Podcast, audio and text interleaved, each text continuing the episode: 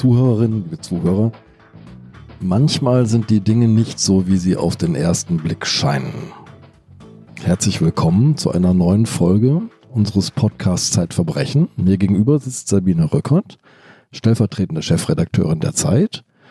Und sie arbeitet gerade als Herausgeberin von Zeitverbrechen am zweiten Heft, das bald erscheinen wird. Ja, der 20. November soll der Erscheinungstag sein.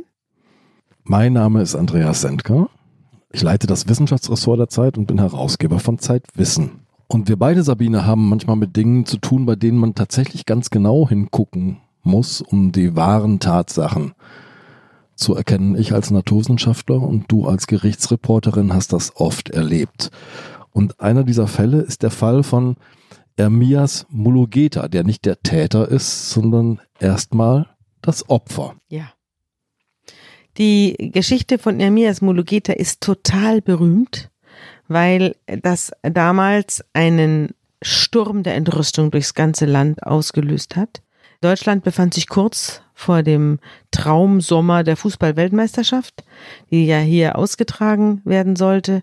Und äh, kurz zuvor wird in Potsdam, es ist die Nacht zum Ostersonntag, ich glaube es war der 16. April 2006, gegen 4 Uhr früh wird in der Zeppelinstraße in Potsdam ein Mann niedergeschlagen, sodass er fast an diesen Verletzungen stirbt.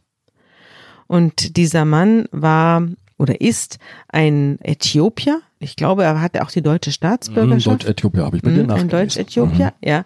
War in Äthiopien geboren und hatte dann in, war ein sehr guter Schüler gewesen und hat deswegen die Möglichkeit gehabt, in einem befreundeten europäischen Land zu studieren, kam dann in die DDR, hat dort in der DDR gelebt und in Rostock, soweit ich mich entsinne, studiert und zwar Wasserbauingenieur und hatte auch eine Deutsche geheiratet, von der er allerdings inzwischen wieder geschieden war. Er hatte jetzt eine andere Frau geheiratet und hatte mit der Zwillinge und lebte also in Potsdam und in jener Nacht um vier Uhr früh wurde er in der Zeppelinstraße niedergeschlagen mit einem man wusste damals noch nicht genau, wie es passiert sein sollte. Auf jeden Fall mit schwersten Kopfverletzungen wurde er dann eingeliefert und lag viele Wochen im Koma und das Land stand Kopf. Das muss man wirklich sagen. So ähnlich wie jetzt in Chemnitz.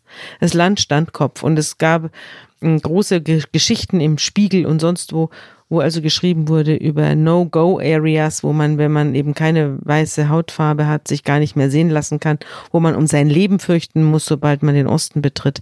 Also es war eine Riesensache. Und dann hat man auch kurz danach zwei Männer festgenommen. Die waren aber gar nicht zu sehen äh, in den Medien, weil sie völlig vermummt, die haben da so Sturmhauben aufgekriegt und wurden also völlig vermummt von irgendwelchen Sondereinsatzkommandos festgenommen und man, man sah die Bilder, wie die dann zum Hubschrauber gebracht werden. Der Hubschrauber hat sie dann nach Karlsruhe gebracht zum Ermittlungsrichter weil ein Staatsschutzverbrechen nicht ausgeschlossen werden konnte, wurde das dann alles vom Generalbundesanwalt in Karlsruhe an sich genommen. Deswegen wurden die Leute dann auch im Hubschrauber nach Karlsruhe zum Ermittlungsrichter gebracht. Es blieb also gar nicht mehr auf der Ebene der normalen Staatsanwaltschaft oder Polizei Potsdam, sondern es wurde dann ganz oben angesiedelt. Und auch sehr bewusst, dann klingt so jedenfalls, inszeniert. Seht, der Staat verfolgt eine solche genau. Schandtat, ja. der greift zu, der schützt euch, der steht ein für Diversität und für den Schutz von Minderheiten ja. und für den Schutz von Migranten und so weiter. Ja. Mhm. Also dann hörte man erstmal nichts von diesem Fall, der geriet in Vergessenheit. Irgendwann wachte Herr Mulugeta auf und als er wieder gesund war, gab es einen großen Prozess und der begann im Februar 2007 vor dem Landgericht Potsdam der Generalbundesanwalt hatte die Sache bei näherer Betrachtung wieder abgegeben und es war jetzt doch wieder eine lokale Angelegenheit der Behörden in Potsdam. Deswegen wurden die beiden Männer auch in Potsdam angeklagt und äh, Eremias Mulugeta war Nebenkläger in diesem Prozess. Ja, also der Mann war aus seinem Koma erwacht und du schilderst diese Begegnung auf der einen Seite das Opfer auf der anderen Seite die Täter. Das schilderst du in deinem Text sehr präzise. Da gibt es diesen kultivierten Akademiker, der ist gut angezogen, der strahlt so eine Seriosität aus. und ihm gegenüber Täter, die quasi wie Täter aussehen. Also Ja. die sind ein bisschen breiter, die haben ein T-Shirt übergezogen, das ihnen irgendwie so eng über so ein bisschen den Fettpolstern sitzt. Mhm. Sozusagen das auf der einen Seite das dumpfe, rassistische Deutschland sozusagen und auf der anderen Seite der edle Migrant. Ja, so wurde es auch erstmal gesehen. Und der Stern hat einen großen äh, Artikel über Herrn Mulugeta geschrieben, äh, wo er ja als, schon fast als Heiliger erscheint. Also alles, was er tat, war gut und heilig und nur einsah und ein, ein unglaublicher Mensch. Und es stand auch oben drüber, ein vorbildlicher Deutscher war die Überschrift. Und so ging es also weiter. Ja, Herr Mulugeta ist bestimmt ein freundlicher und netter und guter Mensch gewesen, aber so wie in diesem Artikel kann keiner sein. Das, da hat man schon gemerkt, da ist ein unglaublicher Impetus der Heiligsprechung dahinter. Und die anderen beiden, die wurden ja auch äh, gezeigt, also als sie da in den Hubschrauber verbracht wurde, da stand schon drunter, das sind die Nazis, endlich hat man sie und äh, das ging auch durch die Presse mit allen üblen Beschimpfungen dieser Welt hinterhergeworfen. So, und das war die Lage, als man da dann in die Hauptverhandlung kam. Ich hatte allerdings Herrn Mulugeta schon vorher gesehen. Er war zweimal bereits im Fernsehen gewesen. Einmal zum Jahreswechsel 2006, 2007 habe ich ihn gesehen bei Günther Jauch, der große Jahresrückblick. Und ja. da wurde er auch schon interviewt, wie er diese Sache damals äh, empfunden hat. Und es war ja auch schon erkennbar damals, dass er in der Hauptverhandlung, dies war damals, glaube ich, zunächst war die auf Januar angesetzt, also dass er demnächst da aussagen würde. Und da wurde er gefragt, was er damals erlebt hat. Und dann hat er eben geschildert, dass er niedergeschlagen worden sei von zwei Männern und äh, dass das die beiden Angeklagten seien, dass er sie wiedererkannt hätte. Das hat er öffentlich im Fernsehen Das hat er öffentlich vor Millionen Publikum im Fernsehen gesagt. Er wurde, er wurde dann bei Stern TV auch nochmal von Günther Jauch äh, interviewt und wurde, ähm, ich glaube, das war ganz kurz vor der Hauptverhandlung und hat es dort wiederholt und hat auch nochmal gesagt, dass er die beiden Täter erkannt hätte und dass das die beiden seien ohne Frage. Und dann ging es los und man, dann wurde die Hauptverhandlung eröffnet und eine der eine wurde die Anklage verlesen und äh, eine der ersten Zeugen, die gehört wurden, war natürlich er. Und äh, dann sagte er in der Hauptverhandlung, er könne sich an nichts erinnern. Also er könnte auch diese beiden Männer nicht identifizieren. Die mit ihm im Gerichtssaal sind, also Ja. denen er quasi gegenübersteht. Ja. Er sagte also das Gegenteil von dem, was er im Fernsehen gesagt hatte. Und ähm, das hat dann doch für Irritation gesorgt. Vor allem natürlich auch bei den Verteidigern, die dann äh, ihn angezeigt haben. Die haben ihn erstmal, ich weiß nicht, was aus diesen Anzeigen dann wurde, aber sie haben ihn angezeigt Wegen seiner öffentlichen Auftritte. wegen seiner öffentlichen Auftritte und dass er dort Stimmung gemacht hat gegen zwei Leute, denen erstmal nichts nachgewiesen war, sondern die vor allem äh, festgenommen worden waren öffentlich. Wie dünn die Beweislage der Staatsanwaltschaft war, das hat sich ja dann in den kommenden Wochen gezeigt. Die Staatsanwaltschaft hatte nichts. Sie hatte nichts. Es fällt der Staatsanwaltschaft auch nicht so richtig auf, dass Mulugeta an dem Abend so ganz ordentlich Alkohol getrunken hat. 1,66 Promille hat er an dem Abend, als er da Ja. angegriffen wird. Mhm. Und er ist auch schon vorher mehrfach mit Alkoholproblemen aufgefallen, mit Alkohol am Steuer. Das stand natürlich in worden. keinem Artikel. Ja. Das äh, kam dann erst in der Hauptverhandlung raus, dass er offensichtlich, ich weiß nicht, ob er ein Alkoholproblem hatte, auf jeden Fall hatte er, er war mit Alkohol am Steuer aufgefallen und er war eben auch in dieser Nacht aufgefallen. Als er dort an der Bushaltestelle stand, er er wollte, glaube ich, noch in irgendeine Disco und stand in dieser Zeppelinstraße an der Bushaltestelle und es kam ein äh, Bus und er stieg ein und wollte die Fahrt bezahlen mit einem 20-Euro-Schein. Und das hat die Kamera aufgezeichnet. Die, der Bus hatte eine Videokamera. Das Video wurde auch gezeigt in der Hauptverhandlung. Der kann ihm aber nicht rausgeben, der Busfahrer. Oder waren es 50 Euro, das weiß ich gar nicht mehr. Es war jedenfalls unverhältnismäßig. Und dann hat er den Bus wieder verlassen unter Protest und war dann dementsprechend auch nicht gut gelaunt, als er dann an der Bushaltestelle weiter wartete und rief seine Frau an. Die Frau war auch da, Die hast du in der Verhandlung auch gesehen. ja, eine sehr, sehr hübsche Frau. Und dann hatte er zwei kleine Jungs, die waren allerdings nicht da, die habe ich nicht gesehen. Und äh, die rief er an in jener Nacht von der Bushaltestelle. Und dieses Gespräch wurde dann zum zentralen Beweisstück in dieser Hauptverhandlung. Denn er trifft nicht auf die Frau, als er anruft, sondern er trifft auf deren Anrufbeantworter und ruft da Dinge drauf. Also er sagt dann, hey, geh mal ran, Schweinesau, I love you, you are the best. Und äh, sie hört es nicht, sondern der Anrufbeantworter zeichnet alles auf. Und er zeichnet auch auf, dass jetzt offenbar Menschen auf ihn treffen, die mit ihm reden. Es gibt zwei weitere Männerstimmen, die sich jetzt einmischen und die er auch als Schweinesau bezeichnet. Er ist offensichtlich alkoholisiert, das hört man auch. Und ähm, es gibt dann ein Wortgeplänkel, man versteht nicht alles, weil alle. Also er fühlt sich offenbar irgendwie gestört und Ja, er fühlt Passanten sich irgendwie gestört. Jedenfalls ist eine Konfliktsituation, die erst gar nicht so schlimm klingt. Dann kommt eine Stimme, die ist sehr hoch. Die wurde dann auch im, im Gerichtssaal abgespielt mehrfach. Die konnte man aber damals unter äh, einer bestimmten Nummer auch als normaler Bürger abhören. Wer kennt diese Stimme? Mhm. Und diese Stimme provoziert ihn und daraufhin gibt es irgendein Handgemenge und dann bricht es ab. Die Aufzeichnung bricht ab. Ja, er ist offensichtlich niedergeschlagen worden, ist dann auf das Telefon gefallen und die, das Telefon ruft die Frau wieder an. Mhm. Und diesmal geht sie ran und bleibt am Telefon und hört dann eine halbe Stunde lang, was da passiert. Also dass ihr Mann da liegt und dass da Menschen vorbeigehen, bis sich dann irgendeiner meldet und sagt, hallo, wer ist da? Und ihr sagt, wo dieser Mann liegt. Also ihr hört sozusagen eine halbe Stunde ins Nichts hinein, der Mann liegt da, ja. schwer verletzt. Ja. Ähm, das Telefon stellt die Verbindung her und sie wird sozusagen Ohrenzeuge. Ja. Sie wird Ohrenzeugin, aber sie kann ihm nicht helfen, weil sie nicht weiß, wo er liegt. Hm. Wer sich dann meldet, das weiß ich nicht mehr, aber es meldet sich jemand und dann erfährt sie das. Aber da ist er schon sehr schwer verletzt und wird dann auch ins Krankenhaus gebracht.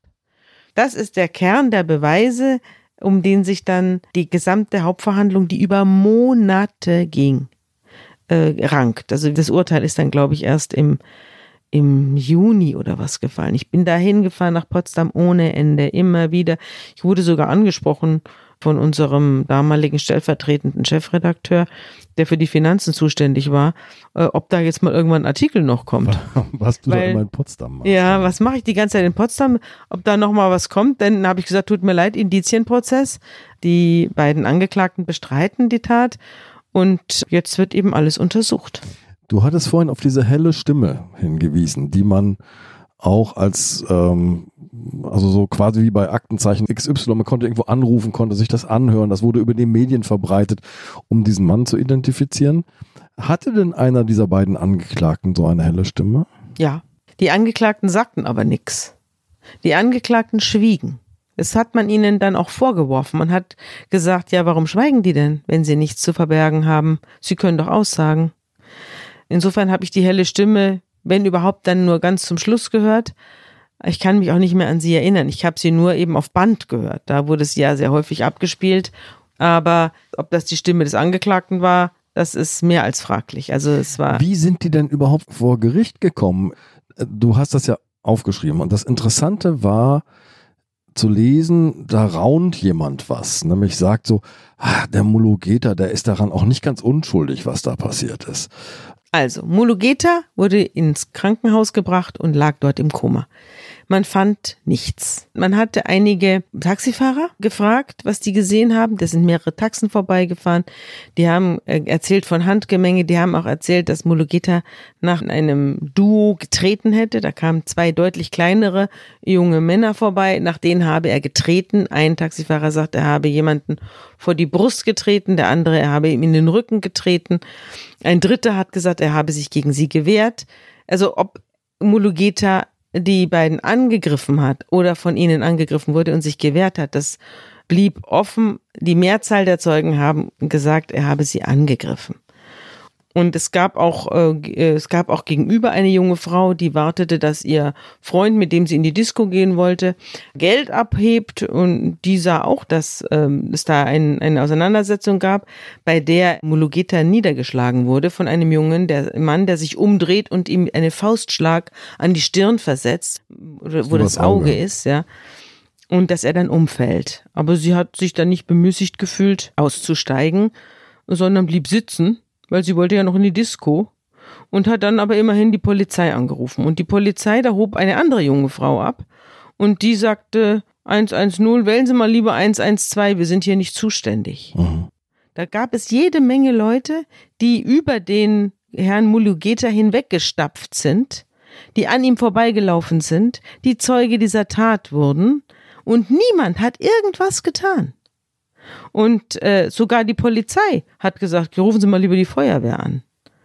Es war wirklich, ich weiß nicht, ob äh, du den, das Gleichnis vom barmherzigen Samariter kennst aus dem Neuen Testament. Da wird das genau so geschildert, dass einer überfallen wird und dann laufen die Leute an ihm vorbei, vorbei und ja. kümmern sich nicht um ihn. Und das sind alles Leute, die hoch gebildet sind und äh, ganz äh, einen hoch, hohen Status haben, sind Priester und irgendwelche äh, Menschen, die sich für sehr gut halten.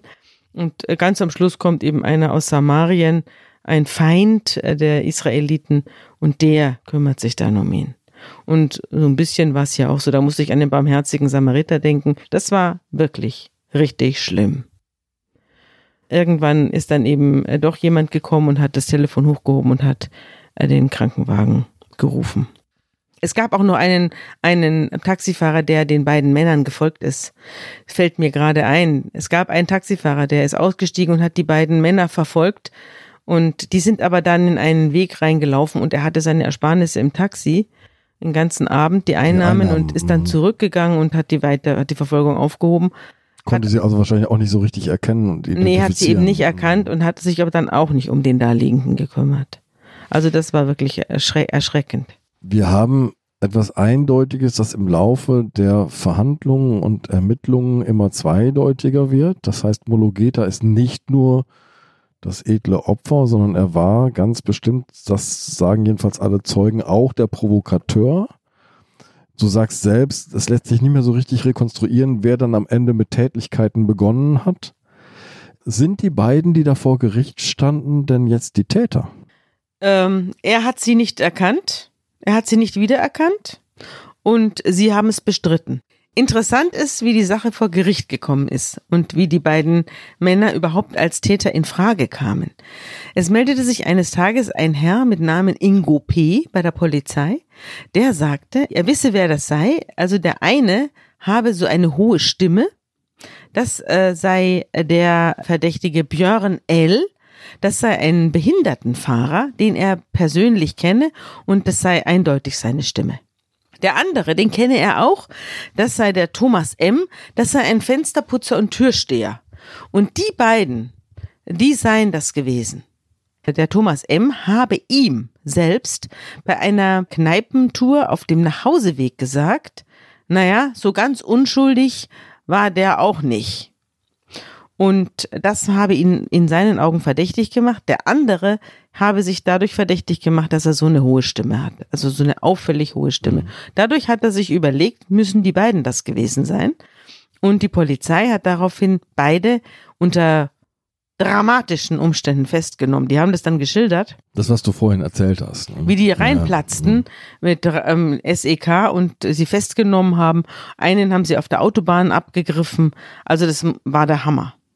Und so kamen die dann eben in Untersuchungshaft. Da hat man sie aber dann relativ rasch wieder rausgelassen, weil man eben gemerkt hat, dass die beiden sich nicht kennen.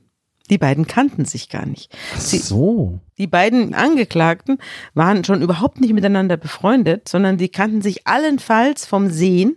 Sie hatten auch keinerlei Kontakt gehabt. Es gab keinerlei Handyverbindung. Es gab keine Verabredung. Es gab keine SMS. Es gab nichts. Man konnte keine Verbindungen zwischen den beiden feststellen.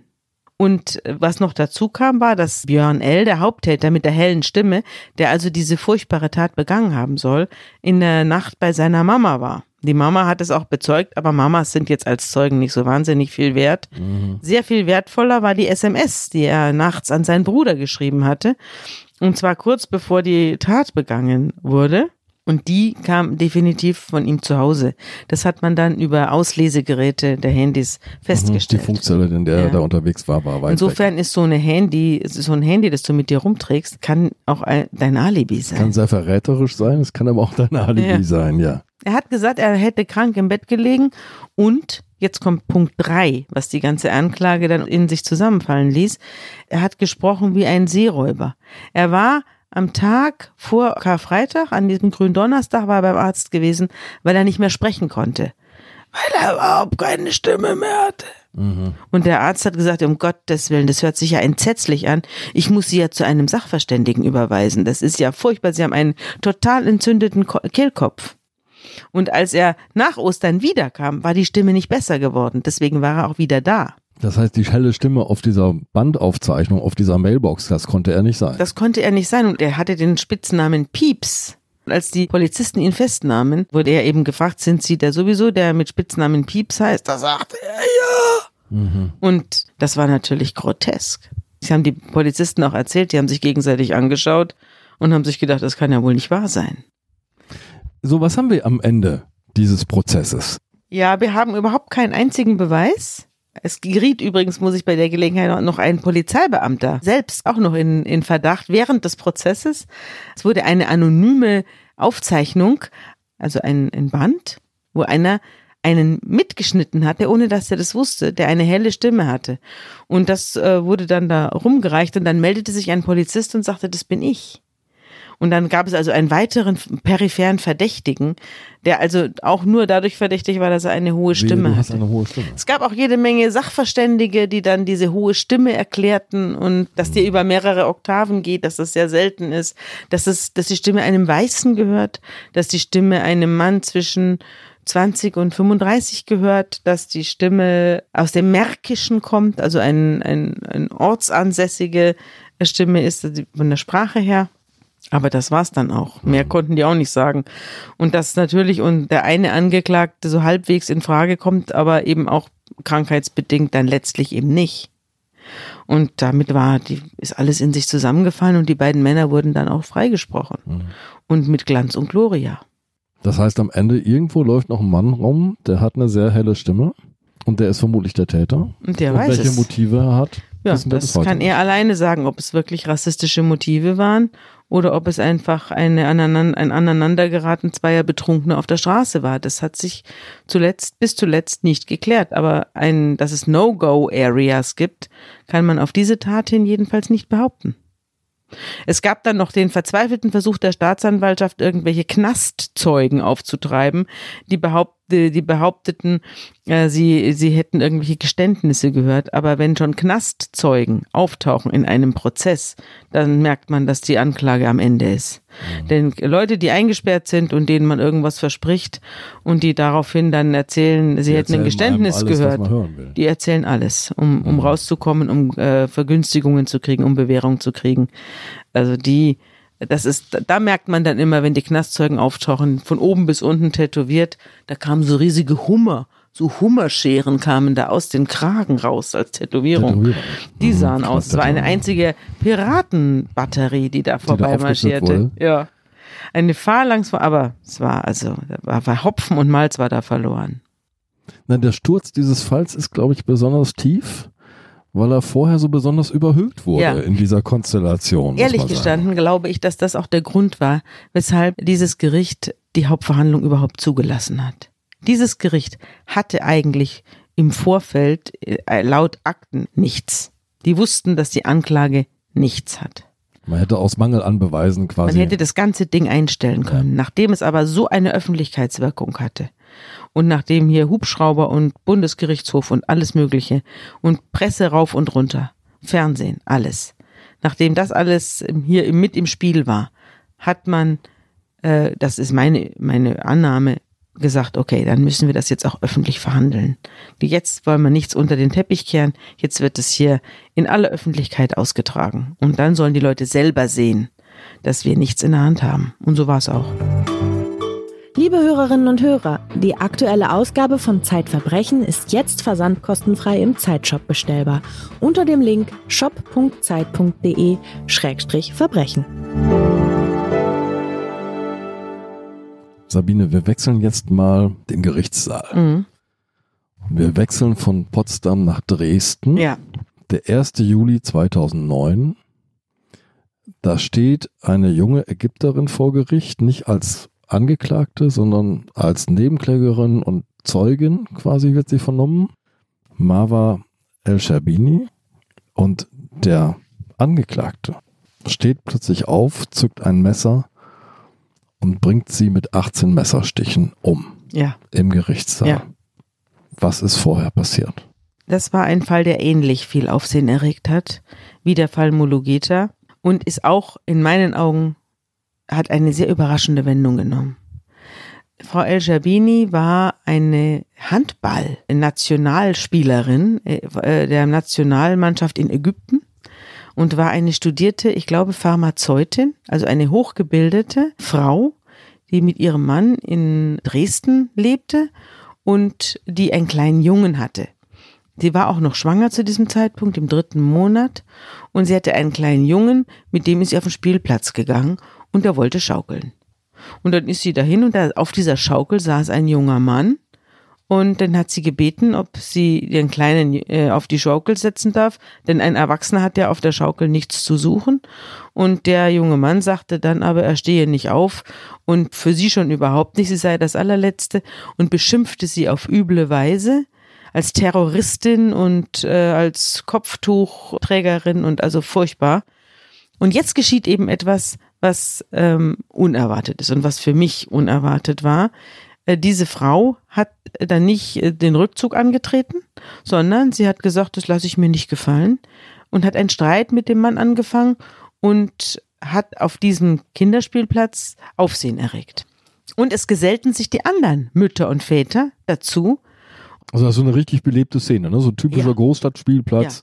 Da sind viele Leute unterwegs und man sitzt Genau. und alle am haben ihre Rand Kinder und dabei, man sitzt am Rand auf? Bänken und schaut den Kindern zu. Mhm. Und der junge Mann auf der Schaukel war ein Russlanddeutscher. Äh, Der hieß Alex W. Mhm. und äh, kam aus Perm, war also erst fünf oder sechs Jahre vorher überhaupt nach Deutschland gekommen, als sogenannter Wolga-Deutscher und hat in Dresden sich niedergelassen mit seiner Mutter und seiner Schwester, lebte aber allein und war vor allem schlechter Laune. Er hatte den Anschluss an Deutschland nicht geschafft, obwohl er sehr gut, sehr gut Deutsch sprach. Ja, der war mit großen Hoffnungen gekommen. Ja, oder? der war mit sehr großen Hoffnungen gekommen, aber die hatten sich alle nicht so richtig bewahrheitet. Er hatte keinen Job, er hatte keine Frau und er hatte vorwiegend Frust. Und ähm, er suchte vielleicht auch Streit. Wer setzt sich auf eine Kinderschaukel und bleibt da sitzen? Das ist doch eigentlich auch schon ein Zeichen äh, für Streit, finde ich. Na gut, also jedenfalls kamen dann die Leute und äh, bildeten ein Grüppchen und da waren auch mehrere Russlanddeutsche darunter. Mhm. Und die solidarisierten sich aber nicht mit ihm, sondern mit äh, Frau El Scherbini. Und eine Was heißt solidarisieren? Also, ja, die ähm, sagten, was fällt ihnen ein? Wie Mhm. können sie mit dieser äh, jungen Frau so reden? Was Mhm. unverschämt. Und ermunterten auch die Angegriffene, sich zu wehren und jetzt die Polizei zu rufen. Und das tat sie auch. Und hatte aber kein Handy dabei und deswegen lieh eine Russlanddeutsche, die im Kreise stand, ihr ihr Handy. Und mit diesem Handy äh, rief sie dann die Polizei und der Alex W. fauchte seine Landsmännin an, was fällt dir ein? Warum gibst du ihr dein Handy? Und die sagte ihm auf Russisch zurück, ich kann mein Handy geben, wem ich will. Und daraufhin rückte die Polizei an. Die Polizei verhielt sich aber auch unerwartet. Man hätte ja denken können, Dresden, die hatten ja die ganze Zeit diese Aufmärsche da der Rechtsradikalen. Man hätte ja vermuten können, dass die Polizei jetzt sagt, wissen Sie was, Frau, äh, junge Frau, regen Sie sich mal nicht so auf. Nein, die Polizei nahm die Anzeige auf und leitete sie weiter und ermittelte dann gegen den Alex W. Die Sache ging zur Staatsanwaltschaft. Auch die stellte das Verfahren nicht wegen Geringfügigkeit ein, sondern ermittelte gegen Alex W., weil sie sagte, wir lassen uns rassistische Äußerungen hier nicht gefallen. Und dann, Moment, Sabine, das Ja. ist, glaube ich, ganz wichtig, dass wir das nochmal, du betonst das schon, ich möchte es nochmal betonen. Mhm. Denn eigentlich könnte das mit diesem Streit da auf dem Spielplatz auch irgendwie auseinandergegangen sein. Die Geschichte wäre hier zu Ende. ich weiß nicht genau, wenn wir beide jetzt einen Streit am Spielplatz hätten, wir würden die Polizei rufen, weil du zu mir Terroristin sagst. Ob die Polizei dann ein großes Ermittlungsverfahren einleitet, das wage ich mal zu bezweifeln. Die Polizei in Dresden hat es aber getan. Und die Staatsanwaltschaft in Dresden hat es auch getan. Sie haben es verfolgt. Und wieder ging es um so eine Grundstimmung, auf die die Staatsmacht sozusagen reagieren Ja. wollte. Ja. Und man wollte zeigen, man tut etwas. Man Ja. besteht für eine bestimmte Haltung, man schützt bestimmte Ideale. Ja. Und darum gerät Ja. jetzt das Ganze So in. Bewegung. Und die Staatsanwaltschaft schickte dann an den Alex W. einen sogenannten Strafbefehl. Das heißt, das ist so unterhalb der Hauptverhandlung. Du kriegst einen Strafbefehl, den musst du begleichen. Das waren 300 Euro und die hätte er bezahlen müssen und dann wäre die Sache erledigt gewesen. Das hat er aber nicht getan, sondern er hat Widerspruch eingelegt gegen diesen Strafbefehl. Also hat sich einen Anwalt genommen oder hat er, hat er einfach nur er hat sich noch keinen Anwalt genommen, er hat es noch selbst gemacht und hat in diesen Widerspruch jede Menge rassistische und niederträchtige Sachen reingeschrieben. Und das war der Grund, weshalb dann eine Hauptverhandlung gegen ihn eröffnet wurde. Also er hat jetzt, er zeigt einfach, er hat einen unfassbar ausgeprägten Hass auf alles Fremde. Er hat vor allem einen ausgeprägten Hass auf alles, was so für den Islam steht. Genau. Er war eine, sagen wir mal, eine auffällige und psychisch angeschlagene Figur. Er war auch bereits in der Psychiatrie gewesen äh, in Russland. Er hat, deswegen hat man ihn auch aus dem Wehrdienst entlassen. Also er hatte eine Vorgeschichte, er war eine hochproblematische Persönlichkeit. Und er hat sich dann in diesen Hass hineingesteigert. Das Einzige, was er hatte, war seine deutsche Identität. Das erlebt man ja auch bei Russlanddeutschen, jetzt nicht so selten. Ja, sind ja auch äh, sehr viele von ihnen in der AfD. Äh, dass äh, Russlanddeutsche sich sehr zu diesen nationalen Bewegungen hingezogen fühlen. Und er war Deutscher und das war das Einzige, was, was in seinem Leben zählte. Und er war endlich dort angekommen, wo er sich eigentlich hingehörig fühlte und fühlte dann aber irgendwie, wie sich dieses ganze Land quasi gegen ihn verschwor. Er hatte den Eindruck in seiner, er hat natürlich auch niemanden gehabt, mit dem er redet, der das irgendwie zurechtdrückt oder ihm sagt, du spinnst ja, hör doch mal auf, sondern er saß in seinem Zimmerchen und hat da vor sich hingegrübelt und es wurde alles immer schlimmer schlimmer. Und jedes Mal wurden seine Äußerungen eben noch aggressiver und noch radikaler und noch weniger hinzunehmen und immer rechtsradikaler auch. Gerät er denn jetzt vor Gericht? Denn Ja. du hast gesagt, also es gibt diesen Strafbefehl, Ja. eigentlich muss er zahlen, Ja. er legt Widerspruch ein schriftlich, was passiert dann? Genau. Jetzt hat er Widerspruch eingelegt und diesen Widerspruch hat er so formuliert, dass sich das Landgericht Dresden dazu berufen fühlte, eine Hauptverhandlung einzuberufen. Also das jetzt, jetzt stand er richtig vor Gericht. Was ist denn dann der Anklagepunkt? Wie ist der formuliert dann? Ich glaube Beleidigung. Beleidigung. Beleidigung, ja. Mhm. Und also er sah aus wie so ein Bübchen. Und das war auch das, der Grund, weshalb man ihm letztlich nichts Böses zugetraut hat, weil er nach außen hin einen kindlichen äh, und harmlosen Eindruck machte. Und auch die Richterin, die ihn dann vor Gericht hatte, die hat auch gesagt, sie hat sich kurz überlegt, ob sie irgendwelche Maßnahmen ergreifen soll nach diesem aggressiven Schrieb, den er da äh, Also losgelassen hat. Sicherheitsmaßnahmen ergreifen. Aber als sie ihn dann sah, hat sie sich gedacht, nö, da ist ja, das ist ja ein Hemd. Der macht, der macht nichts Schlimmes. Und es kommt noch was dazu, was ich ganz irre finde, nachgelesen habe. Axel W. ist nicht irre. Das sagt jedenfalls ein deutscher Gutachter über ihn, obwohl er diese Vorgeschichte hat. Ich weiß es nicht. Ich habe die Akten nicht gesehen, aber ich habe ihn gehört, den Gutachter. Der Gutachter hat gesagt, dass er ihn untersucht hat, dass er auch lange mit ihm gesprochen hat und dass er nicht psychiatrisch krank ist. Es gibt ja viele Leute, die haben äh, Episoden, die gehen aber wieder vorbei. Ich glaube, jeder fünfte Deutsche hat mal eine psychiatrische Episode in seinem Leben, die sich dann aber wieder auflöst. Und das ist die eine Möglichkeit. Die andere Möglichkeit ist, dass er, man, man redet dann von einer sehr akzentuierten Persönlichkeit, also mit jemand, von jemandem, der schon so an der Kippe ist. Und äh, aber man kann nicht jeden mit einer Persönlichkeitsstörung, und davon gibt's ja wirklich viele, kann man jetzt gleich von aller Schuld freisprechen oder von aller Schuldfähigkeit. Also er wurde sehr genau untersucht und er wurde sehr ausführlich untersucht. Und der Psychiater hat gesagt, er ist nicht krank. Er weiß, was er tut. Na gut, also jedenfalls, die Vorsitzende hat ihn damals als still erlebt im, in der Hauptverhandlung. Aber äh, in seinen Äußerungen, wenn er was gesagt hat, war er sehr aggressiv und vor allem in seinen schriftlichen Äußerungen. Und er hat auch da überhaupt keine Einsicht gezeigt. Und daraufhin wurde ihm die, die Geldstrafe erhöht. Er hat jetzt nicht mehr 300 Euro, sondern über 700 bezahlen sollen. Und dagegen hat er wieder äh, Berufung eingelegt. Okay. Und zu der Berufungsverhandlung erschien er. Und erschien auch Frau El Scherbini, die war ja, die wurde sozusagen vom Gericht dazu bestellt. Mhm. Denn sie war der Faktor, der alles ins Rollen gebracht hat. Mhm. Und bei dieser Hauptverhandlung war jetzt ein männlicher Richter da Und da kam eben Alex W. auch anscheinend unscheinbar und setzte sich dahin und sagte kein Wort, war ganz still, hatte jetzt auch einen Verteidiger, einen Pflichtverteidiger beigeordnet bekommen mhm. vom Gericht. Und gegen die Tatsache, dass er einen Verteidiger bekommt, auch dagegen hatte die Staatsanwaltschaft Beschwerde eingelegt. Die wollten, dass er sich selbst verteidigt. Mhm. Also man hat wirklich ihm jetzt klare Kante zeigen wollen. Und er hat in seinem äh, Wahn sich das als eine Generalverschwörung gegen sich interpretiert.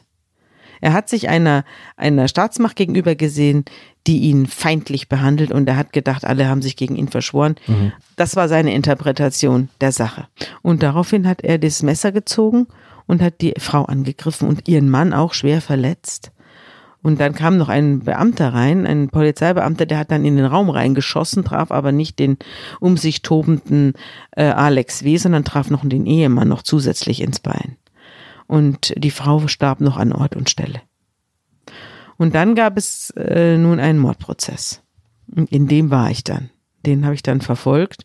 Da war ein Riesenaufmarsch an Journalisten aus, aus dem Nahen und Mittleren Osten. Also es waren jede Menge ägyptische Journalisten da, Al Jazeera war da, der Zentralrat der Muslime war da, es war der ägyptische Botschafter da, es waren sogar Leute aus dem Iran da und aus anderen arabischen Staaten, um das zu verfolgen und jetzt mitzuerleben, wie Deutschland mit diesem Täter umgeht. Und er kam dann und war völlig vermummt. Er hatte sich eine Sturmhaube aufgesetzt und eine mhm. Sonnenbrille. Mhm. Er war nicht erkennbar. Und dann habe ich gedacht, jetzt bin ich mal gespannt, wie er sich, wie er jetzt hier behandelt wird vom Gericht, ob die ihm jetzt die Maske runterreißen und die Brille. Das haben sie aber nicht getan, sondern die Vorsitzende Richterin hat ihn da so sitzen lassen. Und das habe ich richtig gefunden. Diese Richterin hat sich jetzt nicht dem allgemeinen Empfinden äh, angeschlossen. Er muss jetzt völlig nackt hier stehen. Musste sich nicht das Gericht zuerst mal erklären, ob sie das Risiko unterschätzt haben?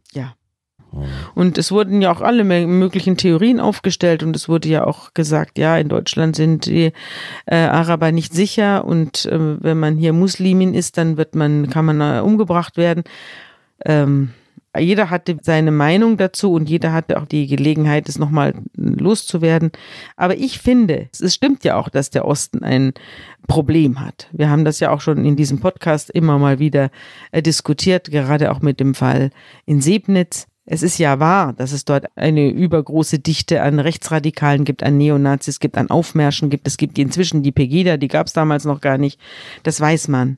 Aber trotzdem hat sich in diesem Fall finde ich, nun wirklich jeder Mühe gemacht, den Alex W. in seine Schranken zu weisen. Und es ist paradox, dass gerade dieses in die Schranken weisen wollen ihn letztlich in diese Situation versetzt hat, äh, dann ein Blutbad anzurichten. Er hat ja auch nicht der Frau Al-Jabini aufgelauert irgendwo im Dunkeln, sondern er hat ein Fanal setzen wollen, mitten in die deutsche Strafjustiz.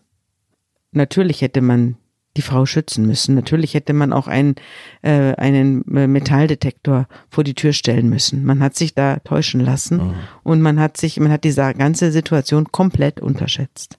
Völlig falsch eingeschätzt. Das, liebe Zuhörerinnen und Zuhörer, finde ich, ist das perfide an diesem Fall. Alle wollten alles richtig machen. Und am Ende, das schreibst du, Sabine, am Ende deines Textes ist ein Mensch tot. Ja. Und ein anderer muss sein Leben lang ins Gefängnis. Er wurde wegen Mordes verurteilt und hat noch die besondere Schwere der Schuld bekommen. Was für ein Ersttäter, das war er ja, er ist ja vorher nicht aufgefallen, äh, sehr, sehr ungewöhnlich ist. Er wurde also sehr hart bestraft, auch richtig. Die besondere Schwere der Schuld gründete darauf, dass er zwei Menschen angegriffen hat. Also man hat äh, gesagt, er hat erst den Mann angegriffen mit einem Mordversuch, um dann den Mord an der Frau vollenden zu können. Das war der das war die Begründung dafür. Liebe Zuhörerinnen und Zuhörer, das war eine Folge, die uns mit zwei sehr unterschiedlichen Fällen gezeigt hat, wie wichtig es ist, ganz genau hinzugucken. Und das Resümee nochmal, selbst wenn alle guten Willens sind, geht es nicht immer gut aus. Liebe Sabine, vielen Dank. Ich danke dir.